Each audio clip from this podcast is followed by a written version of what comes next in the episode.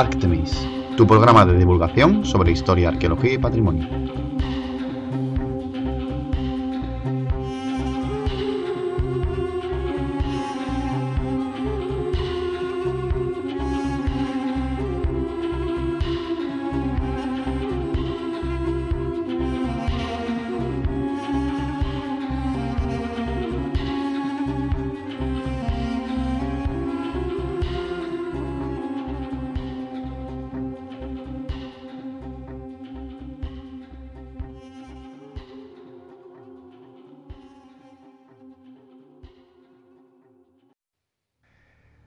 Buenas a todos, bienvenidos a otro programa de Actemis.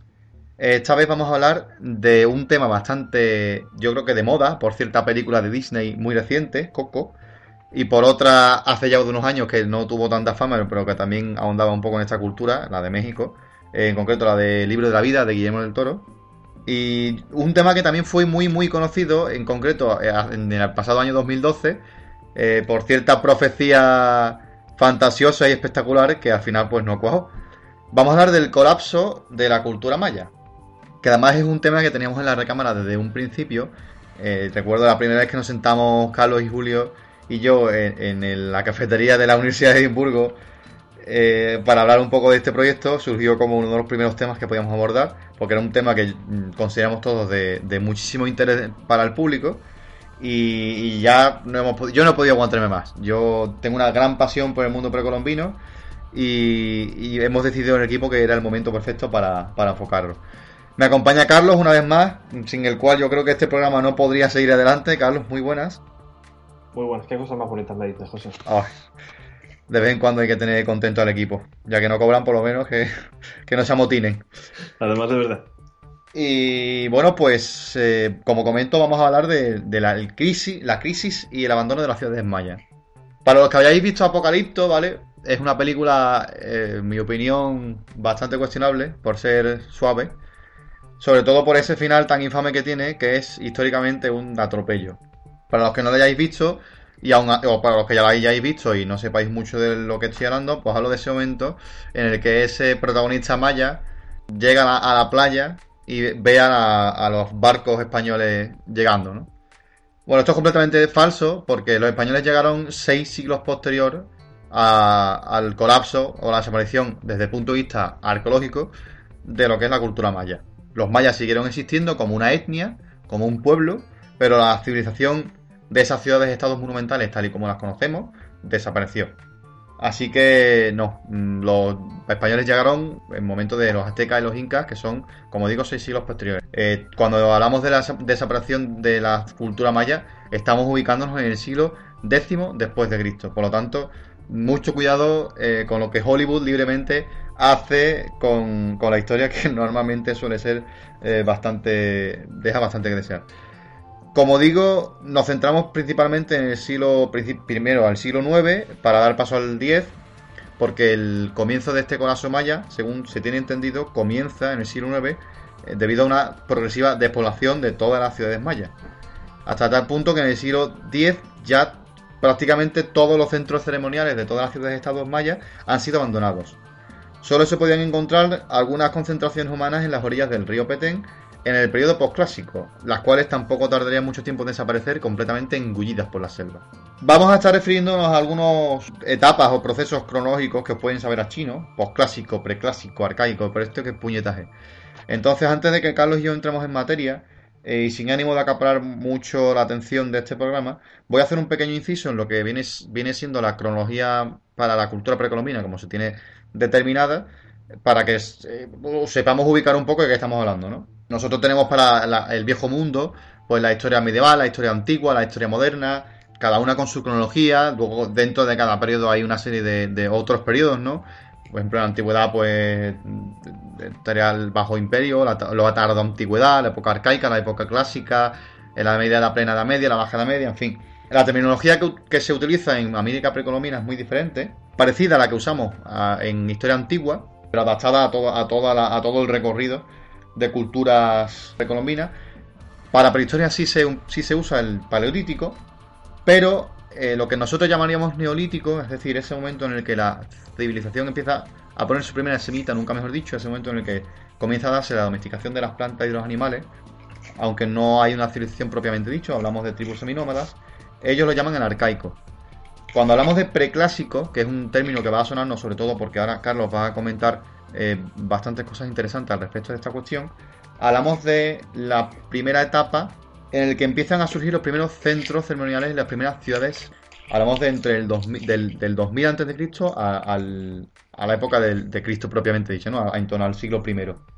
El clásico, propiamente dicho, ya estamos hablando de culturas como Teotihuacán, eh, Montalbán y por tanto los propios mayas. Ya hablamos de una civilización estatal propiamente desarrollada. Hablamos por tanto de, ciudades-estados con varios centenares de miles de personas, con ya con, una jerarquía muy definida y lo que conocemos como el periodo maya. Estamos hablando del siglo I al siglo X, como decimos. Y el posclásico ya pues es ese periodo posterior al, al colapso maya hasta el desarrollo y también colapso de las culturas como los toltecas, los aztecas, los mexicas o los incas, que ya son mucho más conocidos. Hablamos pues del siglo X al siglo XV. Entonces, cuando hablamos de, del colapso maya, nos ubicamos en ese clásico, a finales de ese clásico y en, primeros momentos de ese postclásico. Entonces, cuando hablamos de ello, pues nos remontamos, como he dicho anteriormente, al siglo X. Bueno, después de este breve inciso cronológico necesario para entender un poco el contexto en el que estamos tratando esta cuestión, y que espero que haya sido sencillo de comprender, pues entramos ya directamente en materia. Como decimos, no fue, no fue tampoco cuando. Se, habla mucho siempre del colapso maya como algo inmediato, como si hubiesen sido aducidos por la Tierra o por los aliens, ¿sabes? No fue así, fue un proceso gradual, una serie de factores agravantes que provocaron ese, ese colapso progresivo y, ese, y esa desaparición eh, progresiva de, de, la civilización maya. Que recordemos que no era una civilización unitaria, cuando hablamos de los mayas no hablamos de un imperio, hablamos de una, de una área geográfica o constituida por una serie de ciudades-estados independientes que compartían unos rasgos culturales comunes, pero que a nivel político y social estaban enfrentadas entre sí, luchando constantemente por la hegemonía del poder en ese área maya. Entonces, como, comentamos, este proceso de colapso maya es un proceso gradual que se va datando sobre todo a través de la arqueología, porque básicamente las evidencias arqueológicas van disminuyendo o van introduciendo cambios significativos que hablan o que nos eh, que evidencian este tipo de colapso. Por ejemplo, la última iconografía que muestra, que, ilustra la entronización, la coronación de un rey, bueno, de un rey o de un sacerdote, porque también hay una polémica entre cómo era, sobre cuál era la, clase élite eh, la sociedad maya, de la que también podríamos hablar en otro programa, data de en torno al 880 después de Cristo, el llamado altar L, que se encuentra en Copán, en un monumento además que no está determinado, no está bien identificado. No hay ya iconográficamente ningún resto posterior a, esta, a este altar L que tenga restos de este proceso de coronación o de, o de ensalzamiento de la élite, de la jerarquía. Y directamente es que no hay evidencias arqueológicas posteriores al año 909. Es ese, ese año es el punto de inflexión arqueológico de la cultura maya. A partir de ese año ya no hay evidencias culturales físicas, no hay restos materiales arqueológicos a nivel de, sobre todo de, ciudades monumentales, de estelas, de, edificios, nada, posterior al 909. Cuando hablamos de Corazón Maya hablamos de 909 en adelante, ese es el momento de inflexión. Lo que todos los arqueólogos y todos los historiadores han buscado a lo largo de, las décadas, pues es una explicación. Como ocurre con el tema de los dinosaurios, no hay una explicación unitaria. Mm, no se lo trajo la Tierra, no desapareció, Dios no apretó con el dedo, y realmente eh, lo más posible es que no hubiese solo una única explicación. Algo tan complejo como es la desaparición de una civilización compuesta por numerosas ciudades-estados que habitaban diferentes zonas de, pues, de toda la provincia de Yucatán, no desaparece un día para otro. Y no desaparece por una causa común. Pero vamos a tenernos un poco a las principales teorías que hay y entonces vamos a hablar de las principales hipótesis que se barajan.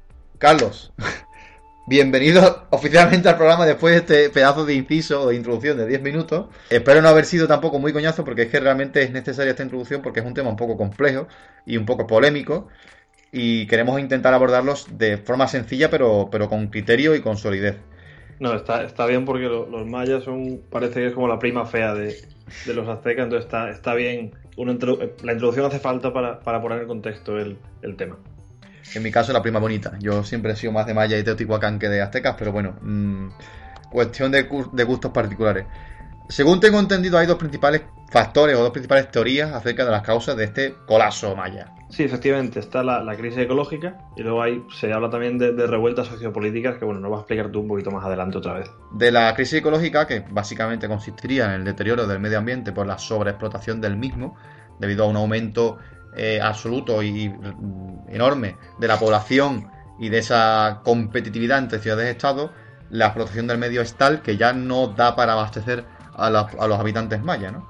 Es una teoría, eh, sobre todo, defendida por Silvanus Morley, eh, de la que vas a hablarnos tú, si, no tengo mal entendido. Sí, exactamente. Bueno, la, como tú bien dices, la teoría ecológica, la teoría de la crisis ecológica es, bastante sencilla de explicar. Es, eh, en este caso, Petén, la, la población más importante maya en esta época, alcanza su límite potencial agrícola, eh, la población aumenta considerablemente, eh, los recursos llegan a un nivel que no pueden, no pueden, no, no alcanzan para toda la población que hay. Esto, esto unido a catástrofes puntuales, como pueden ser sequías, hambre, enfermedades, hace que la, población colapse y bueno, entre una crisis que acabe con la desaparición de, de esta ciudad.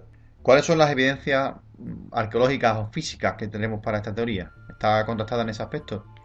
esta teoría cuenta con, fundamentos tanto antropológicos como paleobotánicos. Desde el punto de vista antropológico o arqueológico, es el, hallazgo de, esqueletos infantiles y sobre todo de aristócratas con signos de anemia y desnutrición, que bueno, al menos los aristócratas en otro contexto social no tendrían que no, no tendrían este tipo de, síntomas. Y luego los estudios paleobotánicos que demuestran que el suelo sin el bosque sucumbió a las lluvias y al calor, perdiendo la fertilidad y todo ello influyó sobre la agricultura intensiva y tan eficaz, como frágil. Recordamos que, claro, ese suelo al perder la fertilidad eh, es lo que a su vez provoca esas catástrofes como las mm, sequías y las malas cosechas, y al final es todo un ciclo de, degradación medioambiental que impide el abastecimiento más básico de, cualquier población de, la zona. Efectivamente, luego esta, esta teoría está, está apoyada por el, por el profesor Takeshi Inomata de la Universidad de Arizona, que, que bueno, habla de un colapso preclásico sobre el siglo II a.C., que su mayor parte es, desconocido, pero que sugiere que ambos colapsos tuvieron lugar, tuvieron lugar de, similar forma. Un elemento desestabilizador, guerras, hambre, que hizo caer algunos de los núcleos de población más importantes. Y esto se puede ver a través de, evidencias arqueológicas, a través de datación radiocarbónica, para ser más, más, exactos, son pequeños niveles de derrumbe debido a una crisis social o política breve, seguida de una reconstrucción, otro pequeño nivel de derrumbe, seguida de otra reconstrucción y luego ya un nivel en el que toda estructura queda arrasada y hay un breve, y se puede ver como hay un breve indicio de, recuperación para luego desaparecer finalmente. O sea que estamos viendo que a lo largo de todo el desarrollo de la cultura precolombina hay episodios de este tipo de crisis, crisis medioambientales que obviamente repercuten en lo social y en lo económico, y eso a su vez repercute en lo medioambiental, que ahí cuentan con momentos de, recesión y de recuperación, pero que al fin y al cabo eh, no dejan de darse en los diferentes estadios de, la cultura precolombina. Entonces estaríamos hablando de un punto de inflexión donde esa crisis medioambiental sería tal que no hubo recuperación o punto de retorno. Sí, efectivamente, llega, llega un punto de no retorno en que las diferentes ciudades no, vuelven a recuperar el esplendor que tenían antes de, antes de, este periodo de crisis. Cuando hablamos también de la otra teoría, la teoría de la revuelta sociopolítica, ya estamos viendo que, quizás no, estén distanciadas o no sean excluyentes una teoría de otra, ya que hemos hablado de cómo la crisis medioambiental inevitablemente repercute en una crisis social, política y económica a todos los niveles. En el caso de la revuelta sociopolítica se diferencia un poco porque sí tiene un, componente más social. Hablaríamos de dos tipos de crisis sociopolítica. La interna, por así decirlo, y la externa. La interna sería aquella dentro de cada ciudad-estado, dentro de cada sociedad maya, que se da, eh, pues básicamente es una, es una lucha de clases, en el sentido más tradicional según lo conocemos. Eh, hablaríamos de un periodo en el cual el equilibrio social se, se, pues, se viene abajo, se, se destruye, desatando unos, sucesos de destrucción, algo que también está demostrado por las evidencias arqueológicas, de muros destruidos, de incendios, eh, de, periodos de violencia atestiguados en la, en la arquitectura y en los yacimientos, así como el aumento de escenas de violencia y de, y de masacre dentro de lo que es la iconografía maya. Estas tensiones podrían ser de muchos tipos dependiendo de la particularidad de cada, de cada ciudad, de cada, de cada sistema. Como digo, pues normalmente hablaremos de conflictos entre clases, clase baja y clase alta, cuando ya el esfuerzo que la clase alta demanda o exige sobre los campesinos, que son al fin y al cabo la base de la sociedad, es demasiado alto.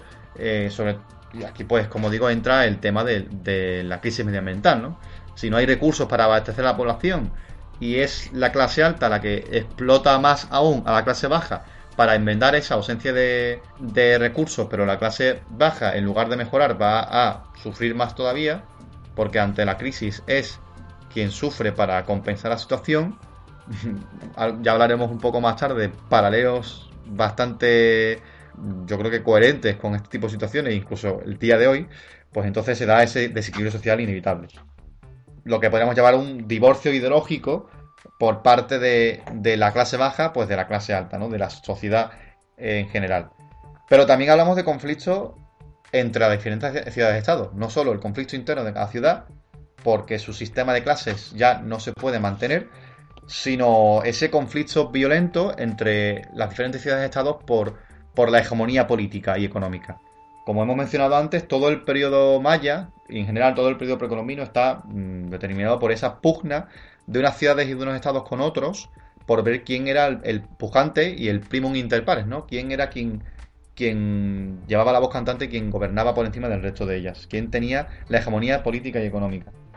Sobre todo tras la caída de Teotihuacán, que es justamente eh, en este periodo, es cuando hay un vacío brutal de, de poder político y económico que aumentaría la virulencia del conflicto entre el resto de ciudades-estados por ver quién eh, aprovecha más ese, desajuste político para, su bien. A ver quién. Ahora que el gigante ha desaparecido, ahora que Teotihuacán ya no está en el terreno del juego, ¿quién va a ocupar su puesto como rey, no? ¿Quién va a ser la, ciudad hegemónica que va a disponer de esa potencia superior de recursos y, de política? Por lo tanto, hablamos de estos dos mm, revueltas políticas y sociales a, la vez, simultáneas. Tanto la interna de la clase campesina rebelándose contra contra los sacerdotes o la, élite maya, además de la externa, que sería pues ese conflicto virulento entre las diferentes ciudades entre sí. Igualmente, aparte de, como último apunte de, esta teoría, o, a menos de este factor, que como hemos mencionado al principio no tiene por qué ser único, esta crisis internacional en el mundo maya vendría también no solo de la caída de Teotihuacán, sino de la ruptura de equilibrio entre las dos principales potencias del momento después del, del declive de Petén, como eran Calakmul y Tikal, lo cual agravó también esa, mm, esa inestabilidad sociopolítica, o mejor dicho, eh, político-económica de la península de, en la península de Yucatán. Todas estas teorías no tienen por qué ser excluyentes, pueden de hecho complementarse. De hecho, se pueden dar todas ya a la vez. Siendo así, se pueden establecer cuatro factores que provocan el, colapso maya. La primera sería el aumento demográfico por encima de las capacidades técnicas y de los recursos agrícolas de la sociedad. Eh, la segunda sería una considerable crisis ecológica. Luego vendría pérdida de autoridad de las, de las monarquías. Y luego, por último, un aumento de la violencia. Esta crisis ecológica, derivada de la superpoblación, conllevó al aumento de las tensiones sociales a todos los niveles. Esta tensión social derivó a su vez en el conflicto desenfrenado entre las ciudades que provocó un ciclo de violencia incapaz de detenerse. A todo ello sumamos la llegada de invasores del centro de México que aprovechan esta crisis para irrumpir y ocupar la zona. Uno de ellos, por ejemplo, los Itzaes, que son quienes precisamente se asientan en Chichen Itza, que es una de, de las principales enclaves mayas de época clásica. Bueno, este tipo de crisis compuesta o constituida por numerosos factores que se van complementando y agravando entre sí, mm, nos suena bastante familiar en diferentes casos a lo largo del tiempo y espacio, ¿no, Carlos? Sí, efectivamente, se puede comprobar como la, como la historia es cíclica y viniéndonos un poquito más cerca, viniéndonos aquí a Europa, en el Imperio Romano, en el siglo III, después de Cristo, hubo la llamada crisis del siglo III, en el que bueno, se, pueden ver, se puede ver como este tipo de factores que un, un efecto dominó que es casi incapaz de detenerse. En, este caso en Roma, que bueno, ya José habrá que hacer un programa solamente dedicado a esto porque es muy, muy interesante. Es una buena idea, porque la verdad que la, es una buena idea, te explico por qué. Porque hay muchos elementos de la crisis socioeconómica en Roma que, que da lugar al fin de Roma que son muy, muy, muy, muy preocupantemente parecidos, casi idénticos a los de la crisis que hemos vivido y que en cierto modo seguimos viendo. Por lo tanto, yo creo que es un tema muy interesante sobre el que podemos hacer un programa bastante, bastante jugoso. Sí, efectivamente, bueno, muy a grosso modo, eh, esta crisis pues, funciona, de la, siguiente manera. Roma se fundamentada básicamente con esclavos, con lo cual se, detiene la expansión territorial, con lo cual menos victorias militares, menos prisioneros de guerra, menos esclavos. Eh, la gente huye de las ciudades porque hay más inseguridad, al huir la gente hay menos impuestos, al haber menos impuestos hay menos dinero, entonces hay menos, menos soldados, con lo cual hay más pérdidas territoriales. Y luego a todo esto le tenemos que sumar los bárbaros atacando el norte, con lo cual el, hubo un, caos eh, económico, político y social bastante, bastante importante, del cual ya hablaremos más, más en profundidad. Vemos elementos que son.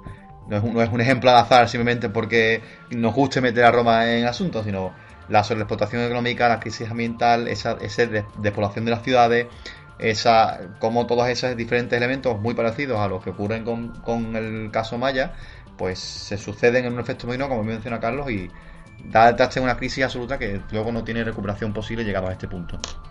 Bueno, Carlos, yo creo que ha quedado de forma sucinta, pero, pero yo creo que detallada e intensa. Nos ha quedado muy bien este apartado sobre el colapso maya. Eh, si el público tiene más interés, podríamos andar quizás más en detalle, no sé, con más peso en futuros programas. Y por mi parte, nada más que añadir. Bueno, Carlos, pues eh, damos, si te parece bien, por concluido esta sección para dar pasos a la tuya, a efemérides. Sí, así es.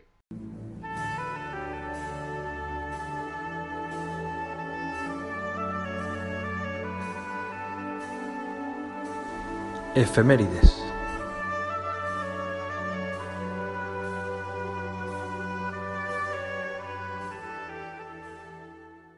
Comenzamos las efemérides del mes de febrero con el 2 de febrero de 1709, cuando el marinero escocés Alexander Selkirk fue rescatado por el barco inglés Duke. Selkirk pasó cuatro años y cuatro meses en una isla deshabitada en el, archipiélago de Juan Fernández, en el Pacífico Sur, frente a las costas de Chile, tras, naufragar su barco. Daniel Defoe se basó en Selkirk para su novela Robinson Crusoe. Pasamos al 8 de febrero de 1911, cuando fallece Joaquín Costa, político, jurista, historiador y economista español, principal representante del degeneracionismo.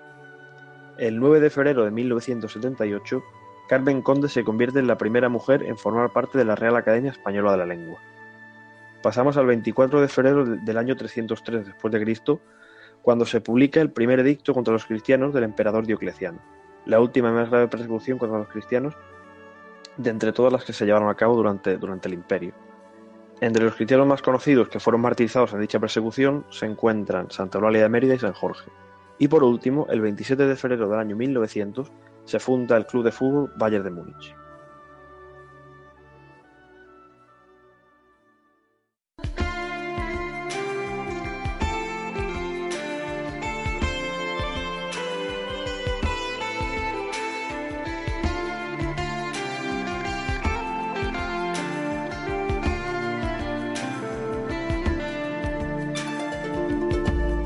Noticias.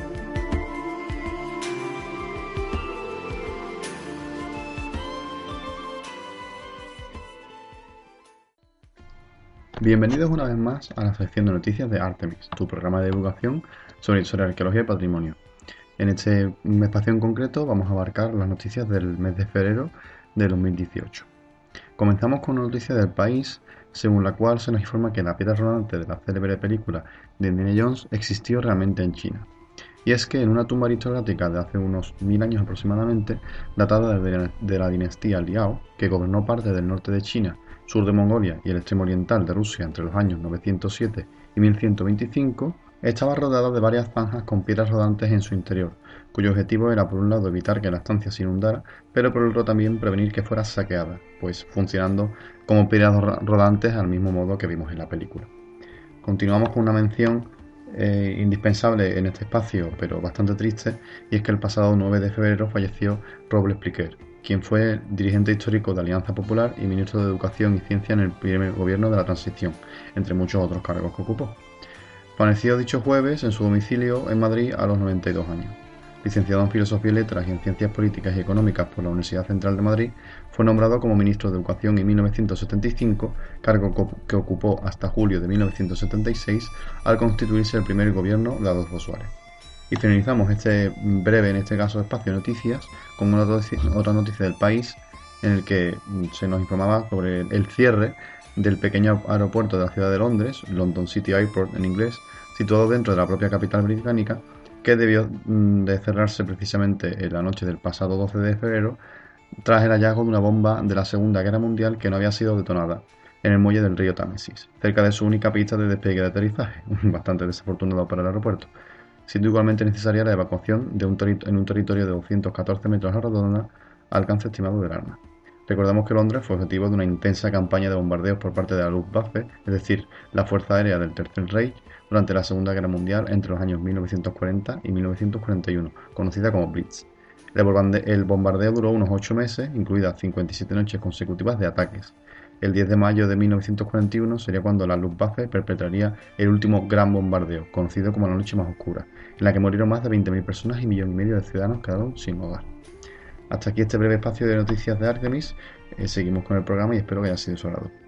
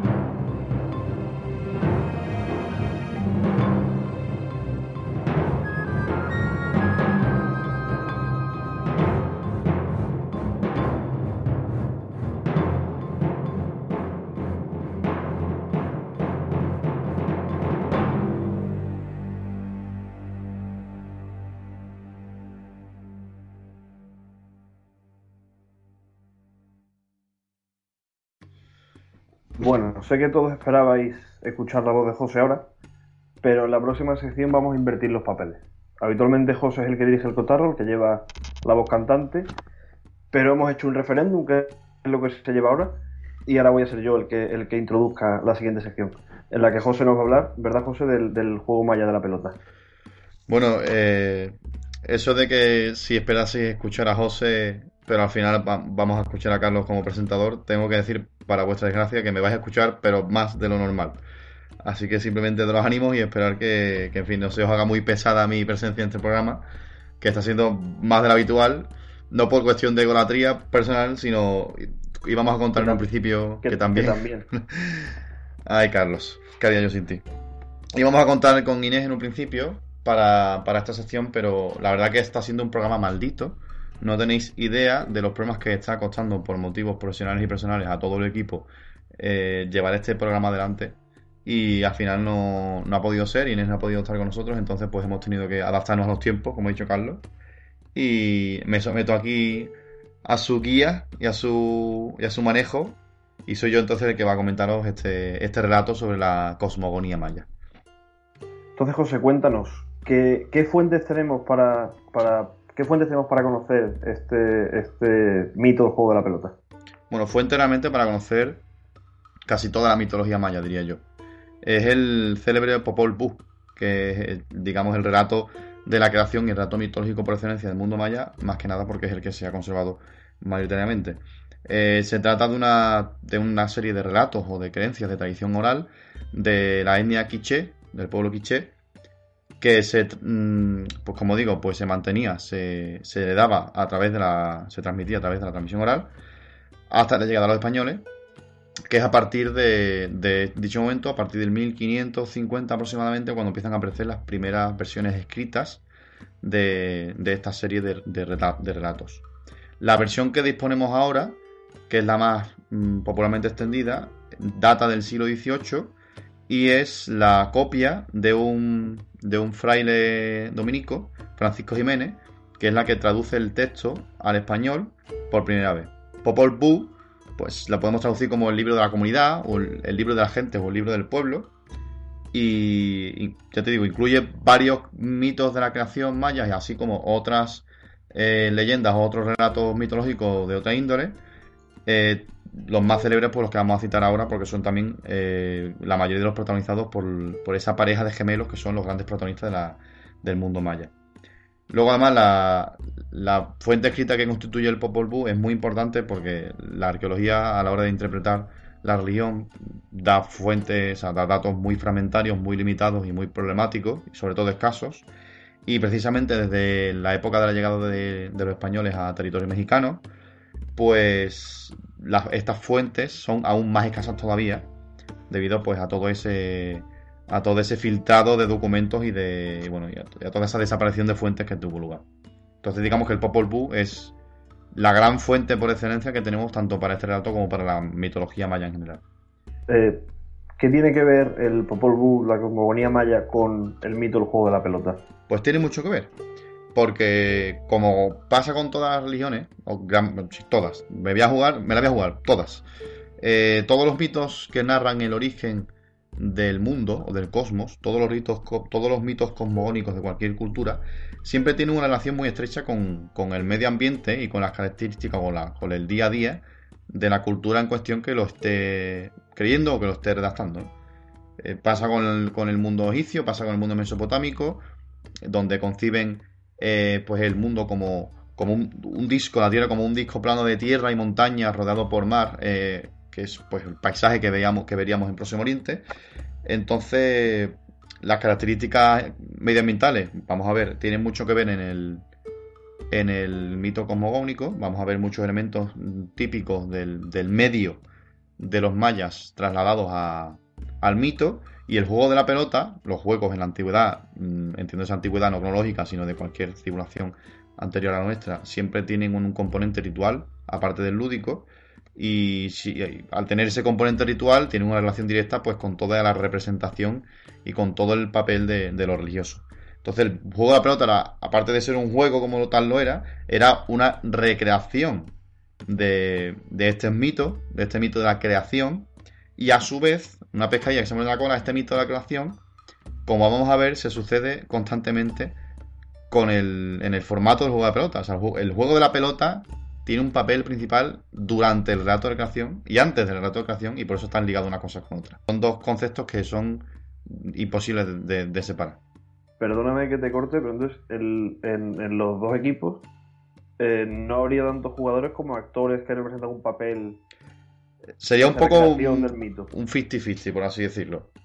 Porque sí había, parece ser, competencias entre equipos rivales de diferentes ciudades-estado. Recordemos que los mayas no, como hemos comentado en, el, en la sección anterior, no son un imperio unificado, son una serie de ciudades que se llevan a matar, están en constante competencia económica, social y política, y sería un poco como el fútbol hoy en día. Lo que pasa es que, claro, hay un trasfondo ritual, un trasfondo religioso mm, indisociable que pues no podemos evitar pero obviamente pues habría tanto el componente lúdico como el componente religioso y no solo serían actores, más que actores serían equipos, lo que pasa es que a través de la representación, del, o sea, a través del juego, que no deja de ser un juego al fin y al cabo, pues también se, o sea, ese juego tiene un trasfondo como representación de algo. Es como si nosotros vamos a ver un partido de fútbol hoy en día y aunque estamos viendo el fútbol, pues yo qué sé, estamos teniendo en cuenta que lo que están representando es una batalla que hubo en la antigüedad, por ejemplo. Entonces tendría más un componente ritual que no lúdico. Sí, por supuesto. O sea, el, componente lúdico existe, pero no es la, función principal. Estamos hablando de una práctica completamente ritual. Como recordemos que en la antigüedad todo es ritual. Eso cuando hagamos un especial sobre religión, que yo estaré encantado de hacerlo desde luego, y seguro que también. Ya veremos que en la antigüedad que no existe esa diferencia entre lo laico y lo religioso que nosotros procesamos hoy en día. Todo es religioso. Bueno, pero pongamos el ejemplo de. Vamos a poner gladiadores en, Roma.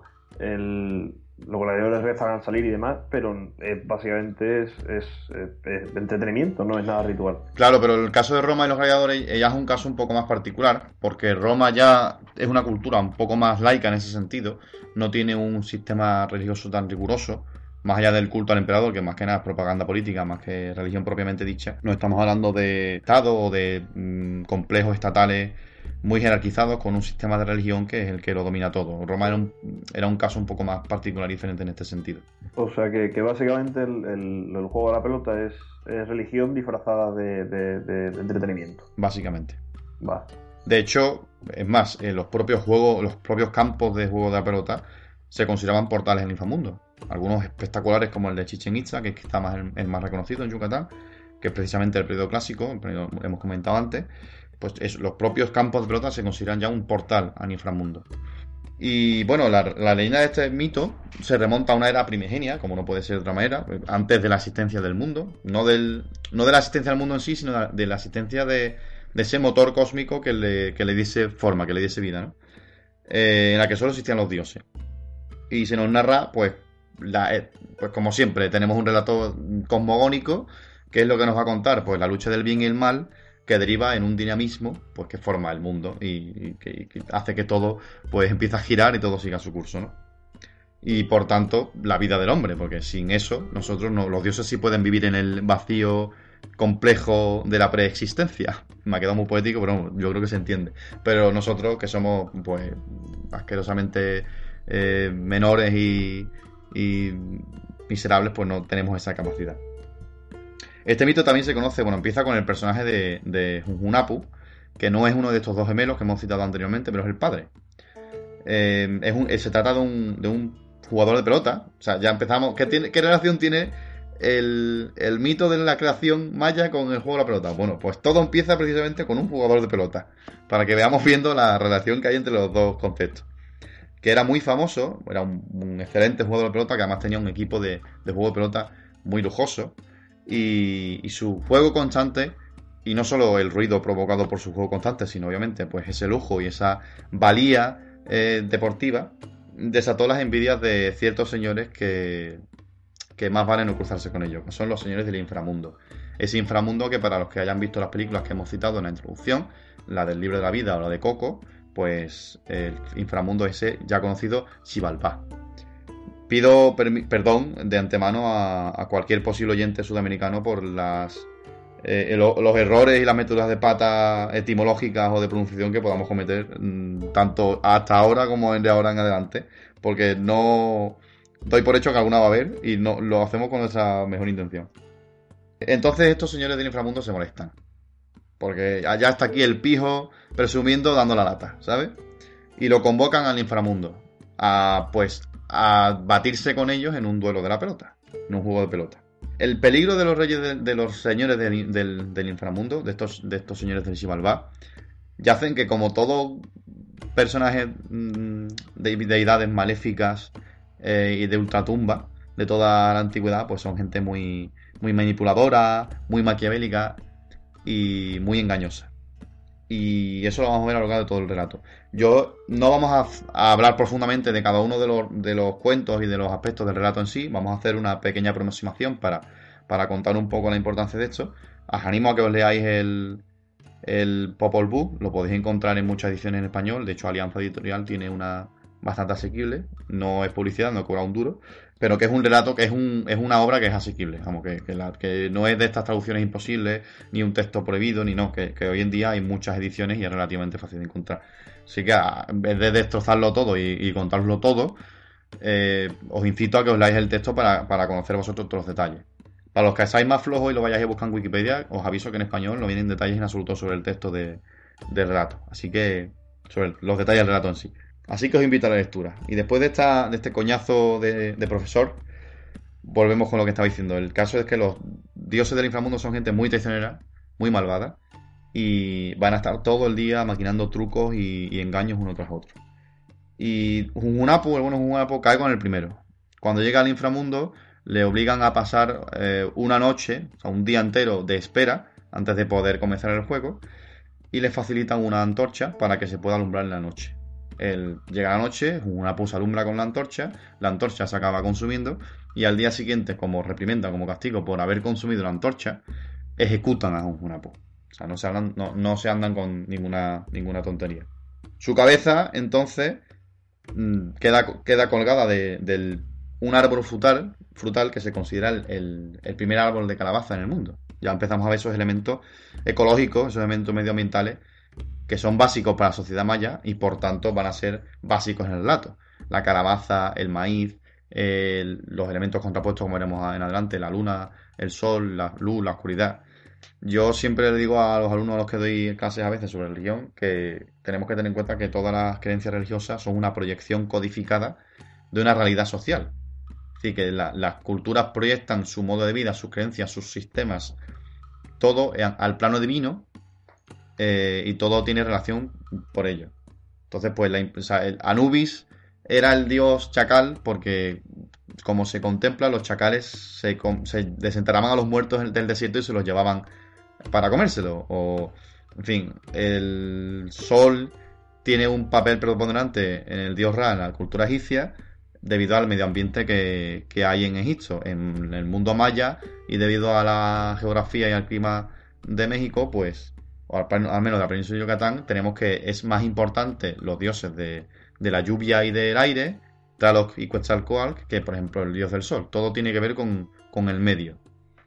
Pues entonces de este primer, e, esta cabeza colgada en ese árbol se convierte en el primer árbol frutal, el primer árbol de calabaza, que no puede ser otro que la encarnación del difunto primer o el difunto eh, padre de estos dioses heroicos eh, y precisamente la concepción de estos dioses heroicos a mí me resulta, siempre me llama mucho la atención desde la primera vez que lo escuché en clase.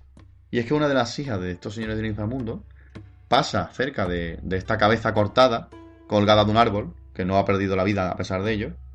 Esta cabeza le escupe en las manos a esa pobre muchacha y esa muchacha queda embarazada. Que si fuera así de fácil quedarse embarazado, diríamos todos con chubasquero y paraguas, porque desde luego sería curioso cuanto menos. Y es de, de esta muchacha que se ve obligada a huir y a esconderse para poder dar a luz a los gemelos sin que sus progenitores malvados lo descubran, eh, de donde nacen los grandes protagonistas de la religión maya en general, que son Hunapu y Chibalanque. Estaríamos hablando, José, de, los primeros seres humanos nacidos por inseminación artificial, ¿no? Lo que no sé si el parto fue doloroso o no doloroso, eso ya la verdad que sobre eso no hay detalles, pero no sé. ¿Y por dónde, y por dónde salieron, no? En fin, que si nos ponemos tontos hay muchas preguntas al respecto. El caso es que estos dos gemelos constituyen pues elementos que van a ser muy característicos en, cualquier religión, que son estos elementos contrapuestos que dan sentido a la vida precisamente con su complementariedad. Son hermanos que encarnan diferentes elementos contrapuestos, como digo, como pueden ser vida y muerte, cielo y tierra, día y noche y posteriormente sol y luna, como veremos. Y como digo, pues son los grandes protagonistas de la epopeya maya. Hay otros relatos y otros mitos que protagonizan, vamos a centrarnos en el juego de la pelota, como digo, y el caso es que estos hermanos crecen, eh, llega, llega un momento en el que encuentran el equipo de su difunto padre y se acaban enterando de qué pasó con él, de cuál fue su sino. Comienzan a jugar con, el equipo de, su padre y adivinar qué pasa. Carlos, ya que estoy ahora solo contigo, interactúa conmigo un poco. para que esta gente no se aburra y no se pegue dos tiros escuchándome. Mm, ¿Lo matan? No, no, vamos a ver, pero directo. Ah, pon, chiquillo. Sin entrante ni nada, directo al pecho se ponen a jugar con el equipo lujoso del padre y ocurre exactamente lo mismo que pasó con el padre. Los dioses del inframundo se enteran de del ruido que hacen jugando, se molestan y pues lo convocan a los hermanos de la misma manera. Para ir al inframundo para, para acosarlos y fusilarlos a base de tretas marinas para quitárselos de en medio. ¿Cuál es el problema? Los problemas, bueno, el problema para los, para los, para los señores de Xibalbá, no para los, los, gemelos. Es que los gemelos son bastante más listos que su padre, todo se ha dicho, y luego además son poderosos magos. Esa, la magia como, como esa vertiente tan poderosa, tan mm, unida a todos los grandes protagonistas de, las religiones y de los ritos de este tipo. El caso es que la abuela de estos, de estos gemelos les, advierte de que es toda una treta de los señores de Siglo para matarlos y que no vayan al inframundo. Pero estos gemelos son muy decididos, deciden no hacer caso de, las consideraciones de, de, los avisos de su abuela y deciden ir de todas maneras al inframundo para vengar a su padre, como tiene que ser. Bueno, de camino en el inframundo, eh, yo creo que las dos partes más ricas del relato precisamente vienen ahora. Es antes de la llegada y después de la llegada, ¿no? Los van sometiendo a una serie de trucos y de, de tretas con tal de, darles caza constante. Pero da igual los esfuerzos de, de los señores de Silva por, por, por engañarlos que siempre les superaban. Estos gemelos eran demasiado listos, eran demasiado avispados y siempre se lo veían venir y siempre superaban todas las tretas de estos señores. Por ejemplo, una de esas pruebas y humillaciones eh, que, los señores de Silva les someten o, les tienden a estos gemelos para humillarlos y para confundirlos a su llegada, para que no estuviesen frescos a la hora de jugar al juego y perdiesen, era ofrecerle que se sentasen antes del partido en las gradas de invitados. Descubriendo estos, estos gemelos que en verdad las gradas de invitados eran piedras para cocinar que estaban en ese momento incandescentes prácticamente. Era un truco para hacerlos arder sobre la marcha. Otra prueba a la que se metieron es precisamente también la prueba de la antorcha, ¿no? De tenéis que pasar un día antes de que podemos jugar, un poco como de, recepción. Quedarse aquí que vamos a hablar con la de secretaría para que vea los papeles, ¿no? Pues tiene que pasar ese día y lo pasan sin encender la antorcha, a oscuras. En fin. Eh, José, perdónate, bastante curioso esta, esta mezcla de los Reyes Magos con los 12 trabajos de Hércules poco de todos los mismos motivos se, repiten en diferentes religiones. Siempre la, prueba de superación en esas figuras míticas que demuestra la valía de los mismos. Otra treta, por ejemplo, volviendo eh, al tema, eh, la pelota que le ofrecen los señores del inframundo para jugar eh, está llena de cuchillas por dentro. Y los gemelos se dan cuenta de esto y entonces la, la detienen, la devuelven con una raqueta, que no está permitido, pero claro, mi vida va antes, ¿no? Entonces ya después de tanta trampa, después de, tanta de tanta triquiñuela, ya empiezan a mojearse un poco. Mira, eh, al principio lo hemos dejado pasar, pero ya es más que obvio las tentativas de asesinato que hay contra, contra nosotros. Y entre este panorama se indignan y amenazan con irse. Entonces los señores del inframundo, pues eh, digamos que se relajan un poco, piden un poco, imploran un poco de perdón, de comprensión, lo sentimos, lo volvemos a pasar, en fin, este tipo de cosas, ¿no? Y les dejan jugar con su propia pelota. Eh, tiene lugar el primer eh, partido ya de por sí, el primer partido propiamente dicho entre estos señores del inframundo y los gemelos, y los gemelos pierden. Pero ojo, los gemelos pierden porque se dejan perder. Resulta que por cada partido perdido, los señores del inframundo tenían una oportunidad más, o veían conveniente, volver a someterlos a más y más pruebas y a más y más triquiñuelas. Y los gemelos se van dejando perder durante varios partidos seguidos para verse sometidos a todas las pruebas que se le iban ocurriendo a los señores del inframundo e ir superándolas todas. Y así los iban enfadando, los iban frustrando y los iban humillando eh, de la misma manera, pero mucho peor, en la que ellos lo intentaban humillar a ellos, o sea, eh, los señores lo intentaron eh, humillar a los gemelos, y de la misma manera que lo hicieron con su padre satisfactoriamente. O sea, un poco antes de, mi venganza viene mi humillación con la misma moneda. El último truco, mm, estos pasajes, digo, son espectaculares. Aquí además hay cosas que son muy literarias, muy, muy retorcidas, muy, muy poéticas, de, rebuscadas y de retorcidas. A mí la verdad que me encanta. Hay un punto en el que, incluso uno de los, de los, hermanos pierde la cabeza, pero no pasa nada, la recuperan y se la vuelven a poner y vuelven y todo vuelve a la normalidad. El último truco que usan es los ingatusan para introducirse en un horno para que así ardan y se consuman en cenizas, ¿no? Ya como la última treta desesperada de, de los señores del inframundo para matarlos. Y los hermanos se meten. Se meten en el horno, salen ardiendo y se consumen en ceniza. Los señores del inframundo dan por hecho que han ganado, mm, dan carpetazo al asunto, ya han podido matar a, la prole de su antepasado enemigo y bueno, pues continúan con su reinado en el Xibalbá.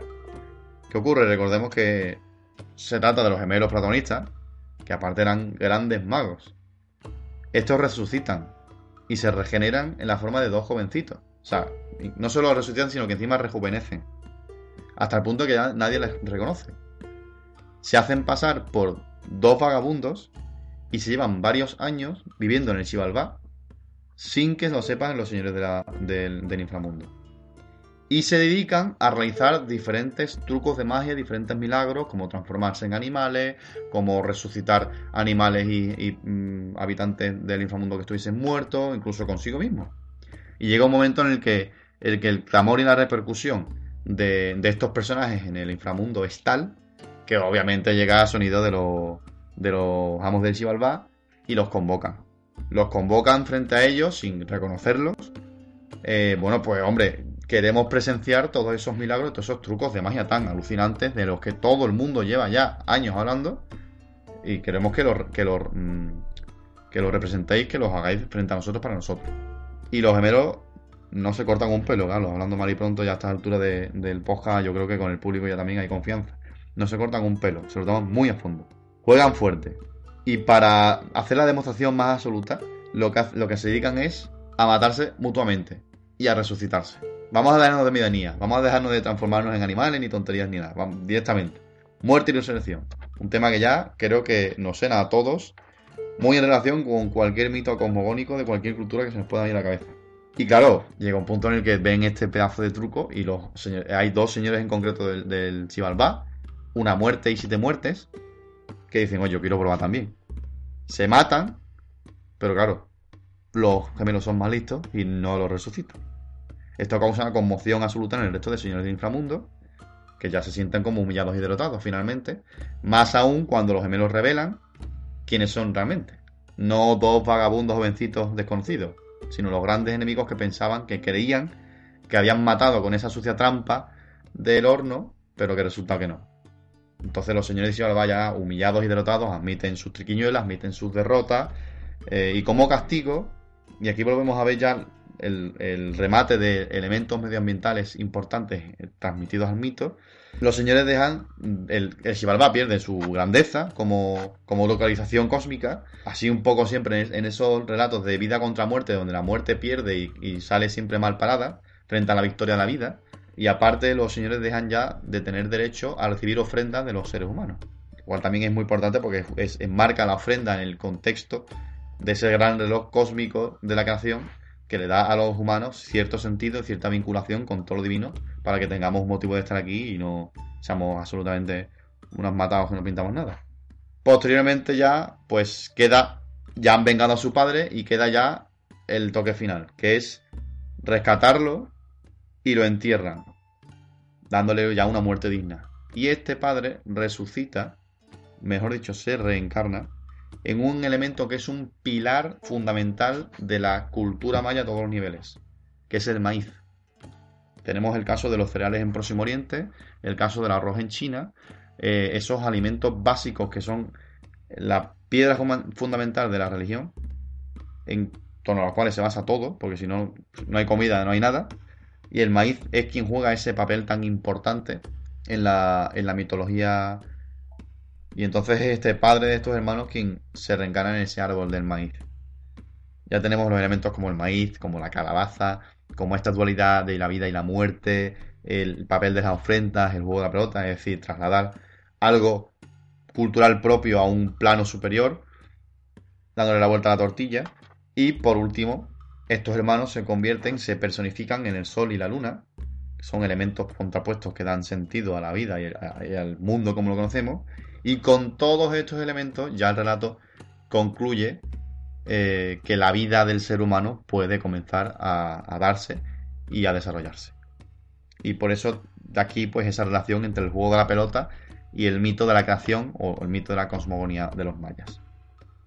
Muy interesante el, el relato de, de- de la cosmogonía maya. No sé, eh, no sé si nuestros oyentes habrán, habrán tenido oportunidad de, leer o disfrutar de este relato vez. Yo personalmente no. Es muy, muy, muy, muy interesante. ¿Se conocen las reglas del juego? ¿Están escritas o representadas en algún sitio? Pues mira, representaciones del mito hay.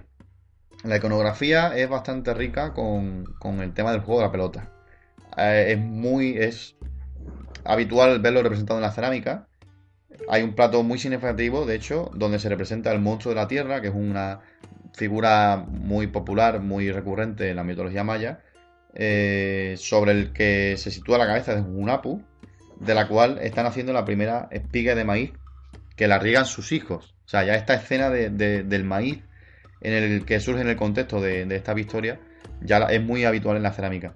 La representación de los duelos de pelota, de los juegos de pelota también es muy habitual.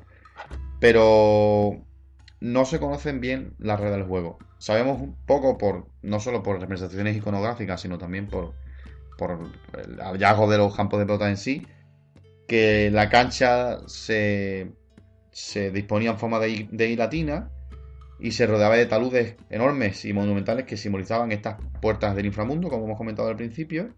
El campo además había gradas para los espectadores.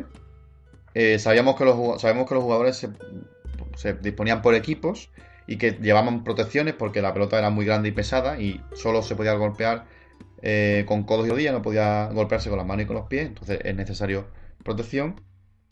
Y sabemos que había campos de juego pelota pues, prácticamente en todas las ciudades mayas, es algo indispensable. Pero sobre las reglas en sí del juego en concreto, no hay la verdad que testimonio detallado. Entonces no, era, entonces no se sabe si era un, un reglamento unificado, como puede ser el fútbol o baloncesto. De hecho, ¿se había alguna, vamos a decir, como una FIFA? No se conoce, es decir, una liga a nivel internacional eh, probablemente hubiese, al menos entre varias ciudades que tuviesen un tipo de relación o de rivalidad. Eh, en cuanto al. Has hablado muy bien de variedades poco locales. Yo, según se tiene entendido, según se, se afirma, sí, se cree que había variedades según la, ciudad. Esto sería un poco como jugar al fútbol en el patio del colegio, ¿no? Que en cada sitio y en cada grupo de amigos pues se define dónde fuera, dónde no es fuera, cuál es la portería, en fin. Y, y se es un poco más o menos eh, estricto con las normas. Se plantea que hubiese... Tiene sentido, tiene sentido que no, que no haya algo establecido, si es algo ritual en vez de lúdico. Claro. Tiene sentido que cada, que cada asentamiento tenga su, tenga su particularidades. sus normas, sus, peculiaridades, siempre y cuando la mitología de cada sitio variase. Tuviese pequeñas modificaciones con respecto a la, a la mitología maya, general, digamos. Tenemos que tener en cuenta que es, un, como hemos dicho al principio, es algo lúdico y, ritual. Entonces, mientras, mientras el trasfondo ritual fuese el mismo, que la parte lúdica tuviese unas variaciones tampoco debería... O sea, no debería sorprendernos, pudiese variaciones de ritual incluso, o de, o de reglas. De hecho, las variaciones ritualísticas locales son el pan de cada día en cualquier, cualquier estudio de religión. Pero mientras, mientras la creencia de trasfondo general fuese la misma, no hay problema. O sea que realmente no, no tiene por qué no encajar. Porque abre una variedad enorme ritualmente y lúdicamente a nivel de juego de representación. Y eso no, no sería contradictorio a, al mito en sí a la creencia del mito en sí de forma unificada por todas las ciudades. Y luego, para, terminar con esta, con esta sección, has hablado de la pelota que era grande y pesada y que no se podía golpear ni con manos ni con pies. Eh, ¿Se sabe de qué material era, cómo está hecha la pelota? ¿O si incluso utilizaban la cabeza de, los peleadores como pelota? Pues mira, sobre el tema del uso de la cabeza de los peleadores, que es una leyenda que yo creo que tiene bastante fondo, yo normalmente he escuchado que, que se utilizaba como cabeza en futuros partidos la, como pelota, perdón, la cabeza del capitán del equipo perdedor. Yo no he, no, tenido ocasión de contratar esas fuentes, pero sí es cierto que en el mito hay varios momentos en los que la cabeza de, para empezar, Junjunapu y posteriormente de uno de sus hijos, quien la pierde en una de estas triquiñuelas, se usa eh, esporádicamente, momentáneamente, como, como pelota. Así que no me extrañaría que hubiese algún tipo. Y luego también se conocen que había sacrificios que simbolizaban la muerte de los dioses en el mito. Eh, también hay escenas artísticas e iconográficas de, estos sacrificios teniendo lugar en, el escenario del juego de la pelota, del campo del juego de la pelota. Así que no me, sorprendería para nada que efectivamente eh, la, pelota, se sustituyese mm, en un, como, algo más ritual que práctico por, una cabeza de, alguien sacrificado. En cuanto a la pelota, pues por lo que he leído generalmente creo que se, utilizaba mucho el hule. Y en cuanto a, a las reglas del juego, como último apunte, decirte que los famosos aros de la pelota, de los famosos aros de, infectada, digamos, son relativamente tardíos. Es porque en general está bastante mal visto que, la pelota cayese y tocase en el suelo. Porque para, para ahondar un poco más en la. en esta representatividad del origen cosmogónico en el juego de pelota, en la pelota se consideraba muchas veces el sol. Y el juego de la pelota era una especie también de representación de, los astros, ¿no? del, de ese, de ese movimiento de los astros. Entonces cuando la pelota tocaba el suelo era, era bastante mal visto. Y material, pues hule, es lo que tengo yo entendido principalmente. Y como último apunte, para precisamente hemos hablado de, este, de esta actualidad lúdico ritual, el carácter lúdico, como digo, también era muy evidente hasta el punto de que el propio Hernán Cortés trajo jugadores de pelota mexicanos a Sevilla eh, como espectáculo, como entretenimiento, porque sorprendía la habilidad de estos en el juego. Que esto yo no, lo conocía, lo he encontrado mm, documentándome para la sección. El- es, pod- podría ser el Neymar primigenio. No, pero nada brasileño, tendría que ser algún otro paralelo más el, adecuado. el- el- el mercado de fichaje José primigenio. Entonces.